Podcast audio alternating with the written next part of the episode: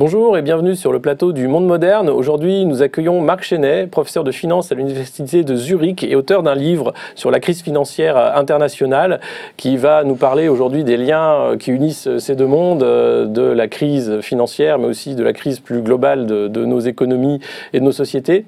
Euh, une première question, Marc, sur le monde de la finance. Euh, est-ce qu'on peut dire aujourd'hui que la finance est un système de Ponzi généralisé? Oui, effectivement, euh, la finance internationale fonctionne d'une certaine manière comme le, système de Ponzi, c'est-à-dire en vase clos, avec des nouveaux investisseurs qui financent les gains de ceux qui avaient investi depuis plus longtemps. En vase clos, donc euh, un système déconnecté de l'économie, qui s'apparente au, système financier actuel, une sorte de, de finance casino, mais donc il y a tout de même une différence euh, de taille, c'est que la finance actuelle permet de parier sur l'écroulement du système. C'est-à-dire qu'on peut, on, peut euh, miser effectivement sur, la faillite d'entreprises ou, de pays. Donc lorsque le système de Ponzi s'écroule, certains y gagnent. Et dans le système de Ponzi initial, ce n'est pas le cas. les investisseurs qui sont encore présents sur le marché, ils perdent et le responsable va en prison. Tandis qu'actuellement, les responsables sortent du système avec des millions. Donc aujourd'hui, légalement, euh, on a le droit de jouer avec euh, des économies étatiques, euh, avec des pays, pour faire de l'argent privé. Voilà, c'est la caractéristique de la finance casino. Donc au lieu d'investir, on parie. Il y a une grande différence entre les investissements et les paris. Lorsqu'on va au casino, on parie, mais ce n'est pas un investissement. Qu'est-ce que la finance casino? Eh bien c'est cela, c'est un système qui s'est mis en place il y a environ 30-35 ans, un système de dérégulation. Tout est devenu permis. En particulier, et c'est la caractéristique la plus importante, donc c'est pari sur les faillites. Euh, c'est tout de même paradoxal qu'un système fonctionne euh, sur cette base. Euh, actuellement, je ne vais pas rentrer dans les, détails techniques, vous avez des mhm. produits financiers qui s'appellent les Credit Default Swaps, qui permettent de parier sur la faillite de la Grèce, de Lehman Brothers à l'époque, etc., etc. Notre économie n'a pas besoin de paris, il y en a assez comme cela. Ceux qui veulent parier peuvent aller au casino. Elle a besoin d'investissement, d'investissement urgent de, domaines tels que le climat, etc. Alors aujourd'hui, cette économie casino empêche les banques de faire leur travail ou c'est parce qu'elles ne veulent pas faire le travail L'argent aujourd'hui, c'est uniquement à jouer. Voilà, c'est-à-dire que les banques centrales euh, injectent des montants énormes. Euh, je dirais dans l'économie, mais ça ne va pas dans l'économie, donc ça reste mhm. dans le secteur financier, dans la, dans la finance casino. Les banques centrales pratique cette politique dans l'espoir que les banques prêtent de l'argent aux entreprises pour que ces dernières puissent investir. Ce n'est pas le cas, ou très peu le cas. Donc cet argent circule, stagne dans le cas de la finance casino, et ça génère un, système, un risque systémique pour risque systémique pour l'économie. Euh, aujourd'hui, il y a énormément d'argent. On n'a jamais eu autant d'argent en fait en circulation. De cette masse, est-ce qu'on a une idée du chiffre et une idée du chiffre qui va dans l'économie réelle? En dehors de, ces investissements qui sont uniquement des paris pour faire de l'argent à court terme. Ce qui va dans l'économie réelle euh, correspond à un pourcentage très faible, 3, 4, 5% C'est incroyable. Alors, les banques centrales, est-ce qu'elles ont euh, un rôle prépondérant dans leur politique euh, justement de sauvetage, on va dire, des banques euh, plus générale, de vouloir à tout prix la croissance? Aujourd'hui, on a des taux d'intérêt qui sont négatifs, c'est-à-dire qu'on vous prête de l'argent en vous donnant de l'argent. est-ce que là, c'est pas quelque chose de criminel puisque finalement, on a un système qui ne peut pas marcher? On ne va pas au restaurant en étant payé pour manger ce qu'il y a dans l'assiette. Voilà, c'est-à-dire que avoir un système de taux d'intérêt négatif, ça doit correspondre à l'exception, mais pas à la règle. Comme vous le disiez, effectivement, euh, cela correspond à un prix. Hein. Le, taux d'intérêt est le prix de l'argent. Et qu'un prix soit négatif, c'est une exception, mais si ça, dure pendant des années, si chaque fois qu'on va au restaurant, on reçoit une, facture négative, on sera certainement content, mais le système ne peut pas fonctionner comme ça longtemps. Donc les, banques centrales sont dans une impasse, et au lieu de changer de direction, de trouver une autre solution, de chercher une autre solution, elles accélèrent. Donc elle continue à injecter des montants euh, phénoménaux dans, cette finance casino. Et pourquoi euh, cette volonté d'aller plus vite dans le mur euh, plutôt que de prendre du recul et de dire c'est un système qui ne marche pas, c'est de l'argent qui finalement ne va pas à l'économie réelle Pourquoi cet entêtement à la fois des institutionnels, des banques centrales et puis finalement des, grands banquiers qui trouvent un intérêt? Qui, gagne à ce jeu-là? Les grands banquiers. maintenant, pourquoi les banques centrales vont dans la même direction. Ben, vous avez d'anciens grands banquiers qui maintenant dirigent des banques centrales. Un certain monsieur Mario Draghi, qui avant était un des directeurs euh, de Goldman Sachs Europe, qui maintenant est le directeur de la, Banque Centrale Européenne. C'est ce même monsieur euh, qui était donc encore une fois à l'époque directeur euh, de Goldman Sachs et qui n'a jamais condamné les, pratiques de cette banque qui ont entre autres permis à la Grèce de cacher une partie de sa dette. Alors justement, question suivante. Euh, sur la Grèce, le cas de la dette grecque, mhm. est-ce que vous pouvez l'expliquer un peu plus en détail bon, Tout d'abord, le système global, grec ou non, est fondé sur la dette. Donc l'idée, c'est d'avoir de plus en plus de dettes pour essayer de générer de la croissance. Et puis euh, d'avoir de la croissance pour espérer pouvoir rembourser une partie de la dette. Au bout du compte, la dette explose, elle croît toujours plus vite que le, PIB mondial, et la croissance est atone. Donc le système ne fonctionne pas, donc il faut changer de paradigme manifestement. À un moment ou à un autre, si, si, on, considère le cas de la Grèce, il faut pouvoir dire, il faut pouvoir reconnaître que ce pays ne paiera jamais ses dettes complètement. C'est impossible. Mmh. C'est le cas de la Grèce, ça a été le cas de l'Allemagne après la Seconde Guerre mondiale. Une conférence à Londres en 1953, plus de la moitié de la, dette allemande a été pardonnée, a été oubliée. Il faut faire la même chose pour la Grèce. Il faut être réaliste. Pourquoi aujourd'hui on ne veut pas donner euh, cette chance à la Grèce de pouvoir effacer une partie de sa dette? C'est une dynamique euh, court-termiste euh, qui, qui, correspond aux intérêts de certaines grandes banques allemandes et françaises. Lorsqu'on dit qu'on aide la Grèce, en fait on aide certaines banques en Allemagne, les plus grandes, et certaines banques en France, pour être clair. Donc euh, les montants qui sont soi-disant octroyés à la Grèce pour l'aider, bah, de ces montants, il y a peut-être 10% qui restent en Grèce, et, en Grèce et 90% qui vont en direction de ces grandes banques.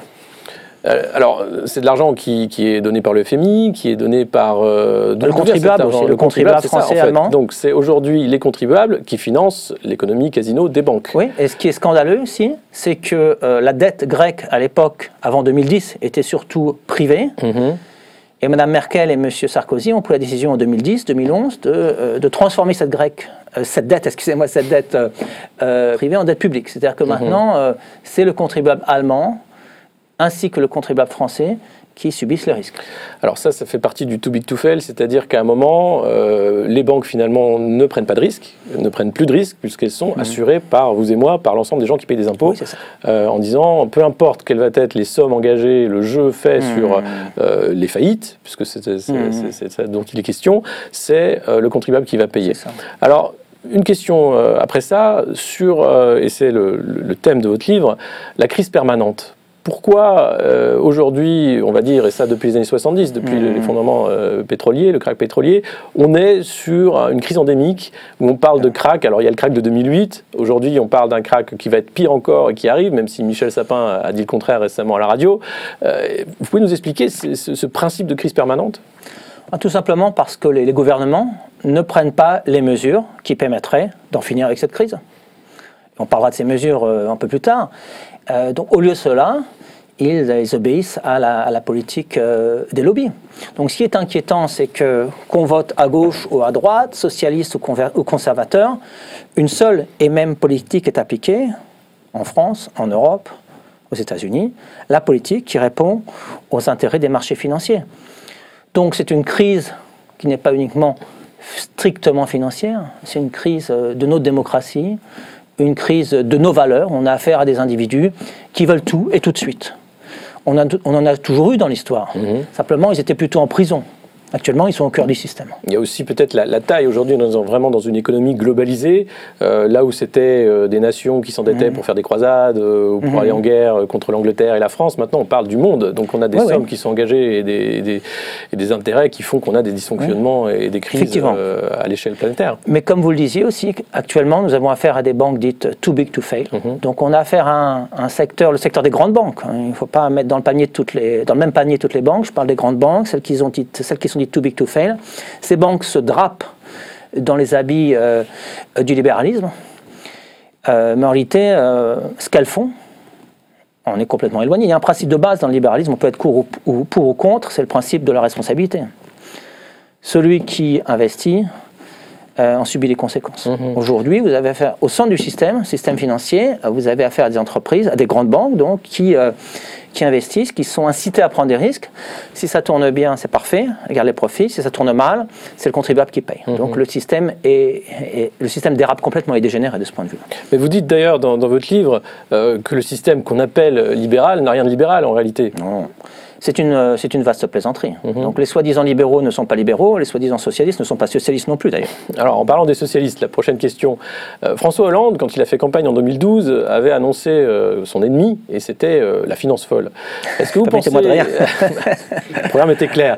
Est-ce que vous pensez qu'il n'a pas eu l'envie ou qu'il n'a pas eu les moyens de lutter contre cette finance? Je crois qu'on a tout simplement besoin de, de politiciens courageux, Mhm. en France comme ailleurs. Et il y en a eu dans l'histoire. Ça n'a rien à voir avec la gauche ou la droite. Euh, Roosevelt, en- après la grande crise de 1929 aux États-Unis, a été, a été courageux. Il a pris des mesures. Il y a eu une- le Glass-Steagall Act Mhm. qui a été mis en place avec la séparation euh, des banques d'affaires et des banques de dépôt. Très bien. On a besoin de politiciens courageux, quelle que soit leur, euh, leur étiquette. Et il n'y en a pas assez aujourd'hui. Aujourd'hui, le, le courage politique, ça a été euh, ce qu'a fait Nicolas Sarkozy et Angela Merkel, c'est de dire finalement euh, les banques vont être assurées par les peuples euh, et, et les citoyens. Ça, c'était pas un acte de courage, c'était un acte de, De soumission. de, de soumission et de déférence. Voilà. Parce que vous parlez d'aristocratie financière Ouais, dans ça. ce livre. Est-ce que vous pouvez nous en dire plus? Qui est cette aristocratie financière? Et pourquoi c'est eux qui, in fine, euh, ont le pouvoir d'orienter les peuples vers toujours plus de faillites Cette aristocratie financière, elle correspond à peu près à 0,01% de, la population mondiale. Mais ce qui est paradoxal, c'est qu'elle est en situation d'imposer sa volonté à l'ensemble des gouvernements, à l'ensemble des pays. Donc ce sont les dirigeants euh, des grandes banques, des hedge funds et, de certaines banques centrales. Donc là, on a besoin d'une vraie démocratie. Et comme ça ne tombera pas du ciel, on a besoin de, citoyens qui prennent les choses en main, Alors- qui proposent des solutions. C'est la prochaine question. Les, les citoyens qui prennent les choses en main, euh, quelles sont les solutions aujourd'hui euh, pour les citoyens qui, on le voit bien, euh, ne vont plus voter, qui ont un peu compris déjà ce Mmh. mécanisme du le- la politique sera toujours la même Quelles sont les solutions qu'on peut mettre en place ou qu'on peut au moins pousser Mmh. euh, quand on est un citoyen lambda en Mhm. Europe et même dans le monde, puisque c'est un problème mondial Tout d'abord un mot sur les soi-disant solutions actuelles. hein. Vous Mhm. avez des- un système de régulation, vous avez entendu, euh, entendu parler de BAL 3. BAL 3 correspond à plus de 600 pages. C'est inapplicable. Même- pas besoin d'ouvrir le document, on sait que 600 pages ne pourront pas être appliquées. Personne l'a lu. Non, réalité. non, bon. Alors, il faut, des- il faut un système de régulation simple. Euh, le système financier est trop complexe Mhm. et trop puissant. Et pour lutter contre, contre cette complexité, il faut un système, de, euh, un système simple de règles basiques. Alors, je vais en citer quelques-unes. Mhm. Dans, chacune, dans chaque industrie, industrie pharmaceutique, industrie automobile, vous avez un système de certification des produits. Ce n'est pas parfait, certainement des défauts, mais ça a le mérite d'exister. Vous avez une exception, le système financier, le secteur financier. Les grandes banques sont encore aujourd'hui autorisées à émettre des produits financiers toxiques. C'est scandaleux, ça devrait être interdit. Alors, quelle est la composition de ces produits toxiques? Bah, je peux vous donner un exemple. Euh, produit Doubleau, Mhm. qui a sévi en France pendant de nombreuses années. Ça sera un peu technique, mais je vais essayer d'être euh, intuitif. C'est un produit basé sur euh, 12 actions. Un produit soi-disant à capital garanti. Donc euh, l'investisseur euh, met sur la table 100 000 euros au 1er janvier. Et si aucune de ces 12 actions durant les prochaines 6 années ne chute, Il récupère sa il mise. récupère, non seulement il récupère sa mise, mais le double, comme le nom l'indique, doublo, donc il récupère 200 000 euros après 6 ans. Alors, on peut se dire très intéressant. Le problème, c'est que euh, la probabilité pour qu'aucune de ces 12 actions ne chute en 6 ans est extrêmement faible. Mhm. Alors, mais personne ne va le dire. Je veux dire, ceux qui vendent ces produits ne sont pas incités à dire la vérité. Donc, euh, mais ju- juste, juste pour conclure, donc, après 6 ans, qu'est-ce qui se passe? Euh, Bon, quasiment tout le temps, une des, une des 12 actions a chuté. Alors, euh, l'investisseur, la question de savoir ce qu'il reçoit. On dit, mais vous recevez 100 000 euros, donc euh, vous êtes garanti tout de même. Mais il ne reçoit pas 100 000 euros parce qu'il y a des commissions en moins. Mhm. Donc, après 6 ans, ce qui s'est passé, c'est que les investisseurs, au lieu de recevoir 100 000 euros, ont reçu à peu près euh, 96 000 euros. Donc, après 6 ans, les investisseurs ont perdu euh, 4 Voilà, ce type Et de produit devrait être interdit. euh, voilà. En jouant pendant Voilà. 6 ans C'est ça, ça. euh, une somme considérable. Voilà, c'est scandaleux, ça devrait être interdit. Voilà, que font les pouvoirs publics là. Donc ça, c'est un exemple. Alors, on a les pouvoirs publics, effectivement, sur les médicaments, on a les autorités de santé. Les agences de notation, elles ne sont pas là pour justement euh, donner des notes à ces produits financiers? C'est une vaste plaisanterie. Mhm. D'abord, elles sont payées directement par, euh, par leurs clients. Moi, je suis professeur, je ne suis pas payé directement par mes élèves. Mhm. Il y a un système qui fonctionne très bien, c'est le système des impôts. Donc les parents, les étudiants payent des impôts et c'est ainsi que les professeurs sont payés. Très bien. Alors là, vous avez un, conflit d'intérêts, comme on, dit, euh, entre les agences de notation et leurs clients. Si elles donnent une mauvaise note, elles vont perdre le contrat. Donc elles sont incitées à donner de bonnes notes.